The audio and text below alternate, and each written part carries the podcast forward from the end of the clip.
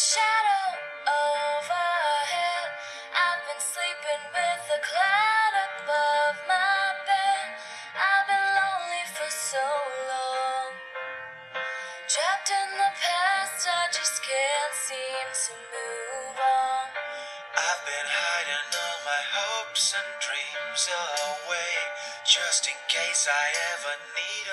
Hey again. guys, you're listening to English 101，听美剧学英语，这里是英语一零一，我是主播 A 小军，今天要来聊聊情人节 Valentine's Day V Day。 Well, lovers worldwide must be getting ready to celebrate their love and planning the perfect date for their partner. 全世界各地的情侣们今天应该都很忙，在忙着准备要怎么样给自己心爱的人一个很好的惊喜。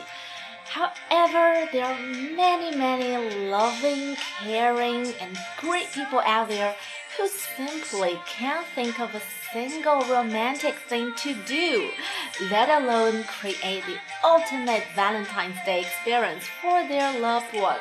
但是也有很多人，他们真的很爱他们的另一半，可是就是没有办法想到一些很浪漫的点子。没有关系，If you're looking for some great date ideas that will put a smile on your partner's face and melt their heart. Well, then just keep on listening.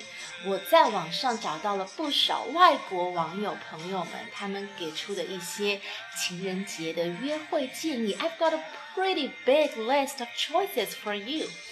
And here are some great ideas ranging from classics to the fun and slightly unconventional. 既有很经典的，同时也有一些 呃稍微剑走偏锋一点的建议，来听听看。首先，Number one chick flick marathon。chick flick 就是女生都很喜欢看的那种爱情小电影。哎，说小电影好像有点怪怪的，就是女生爱看的那些浪漫的电影，要么就是会很轻松的，要么就是让他们哭的稀里哗啦的那种。Chick flick marathon，marathon 是马拉松，那顾名思义就是要一步一步的接着看，所以你差不多要准备好几部很经典的这种小女生的爱情电影，然后两个人就这样依偎在沙发上一直看下去。This is a very basic yet highly romantic way of spending the day with your partner. Just take a few days to prepare the right playlist and create a romantic atmosphere at home. You can order out some food, open a bottle of wine, and then cuddle up in front of the TV for the whole night. Um, 当然，你已经没有几天时间去准备了，不过你还有整整的一个下午去准备，所以 get prepared, get ready。那第二一个点子就是 recreate your first date。recreate 就是重现、重新制造，顾名思义就是要重现你们的 第一次约会的甜蜜时光。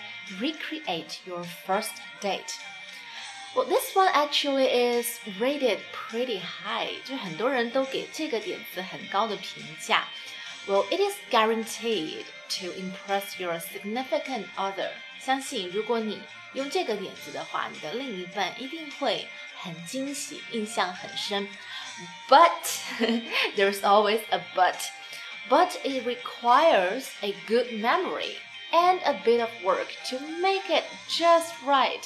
但是也需要你有很好的记忆，能够记住第一次约会时的各种重要的小细节，而且也需要你去花一些功夫和心思去 make it just right，让一切看起来很自然。But it is well worth it。但是，一旦你这样去做了，相信结果一定会让 你们两个人都很满意。有一些具体的什么样的事情可以做呢？嗯，For example。Um, you can walk down the same streets where you first kissed and have a cup of drinks in that old coffee shop where you had your first drinks together. 呃，你们可以一起去你们曾经走过的街道，或者去第一次约会的咖啡店。 Well, don't be afraid to spend a little bit extra and add a little romantic gift into the mix. 当然，也不要忘了准备一点浪漫的小礼物。 好，第三个 tip 就是 cook for your loved one。为你爱的人做一顿爱心晚餐，这个在昨天我和我的外国人朋友 Kiss 做直播的时候也聊到了， 就他也是给了一个这样的建议，就是特别是平时你不那么经常做饭的人，在情人节这天给他精心的准备一顿晚餐，就会觉得很浪漫。So you better start researching good recipes for romantic dinner for two and get the right ingredients from the supermarket. Um, well, cooking for someone can be a big turn on, and you can create some incredible meals without spending too much money. 就是女生会很喜欢，同时一个好处，不用花太多的钱，因为情人节这天很多餐厅都会坐地起价，所以这是一个好点子。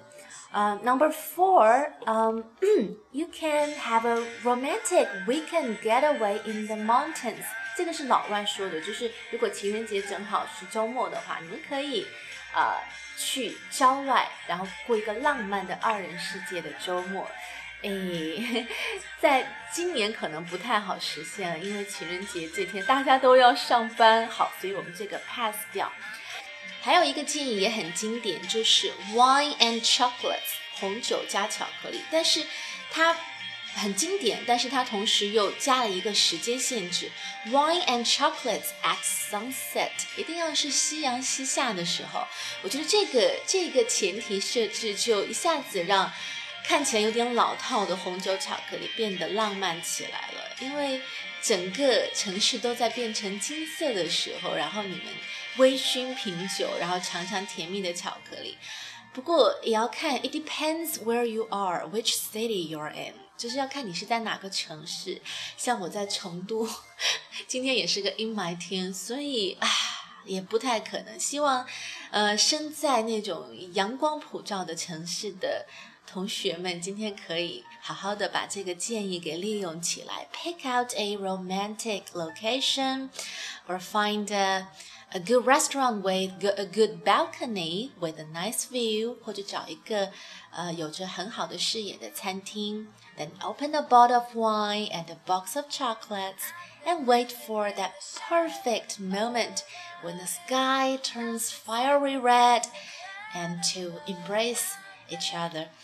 那还有一个，我觉得这个建议适合就是很比较喜欢运动的 couple 就是 ice skating，两个人可以去滑冰。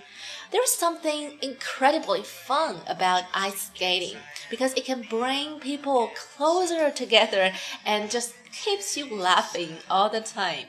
就是你在滑冰的时候，难免会跌跌撞撞，然后两个人就会啊借此拉近彼此的距离，可以牵手啊什么的，然后而且又很好笑啊，从头笑到尾，就是气氛。 会非常的轻松。还有一个建议是在这个呃得到了很多网友的点赞，就是 fill the whole day with random fun activities，就是不要去精心的做安排，就两个人想怎么样就怎么样，然后就随性而至的去过完这一天。Just say no to plans, reservations, and cliches. 不要去管那些老套的，非得走一些套路的东西，红酒、烛光晚餐什么的都别管。Just take your partner by the hand，就就牵着你的爱人的手，and have your credit card ready。但是同时也要准备好你的信用卡，因为很多东西毕竟也要花钱。And then just go out and have some fun，然后两个人就这样快快乐乐的出去，找一点玩乐的就好了。比如说 bowling 打保龄球，何尝不可呢？Or you can follow by a drink at a coffee shop and then a romantic movie. Sure, why not? Or you can go in for lunch at a nice restaurant and then organizing a double day game night. 你们可以先去好好吃一顿，然后和你们的最好的好朋友，当然也是也得是一对哦，然后一起来一个四人约会晚餐，也可以啊，Go right ahead，或者是。 对于文艺青年来说，you can visit a museum and followed by romantic meal at home and then going out to a club，这些都没有错。然后最重要的是看你们俩喜欢什么，and you can always use some of the ideas from today's show and mash them all together to create a fun-filled Valentine's Day just for you and your significant other。你也可以把今天我们节目里提到的这些所有的点子都根据你们的喜好柔和融合一下。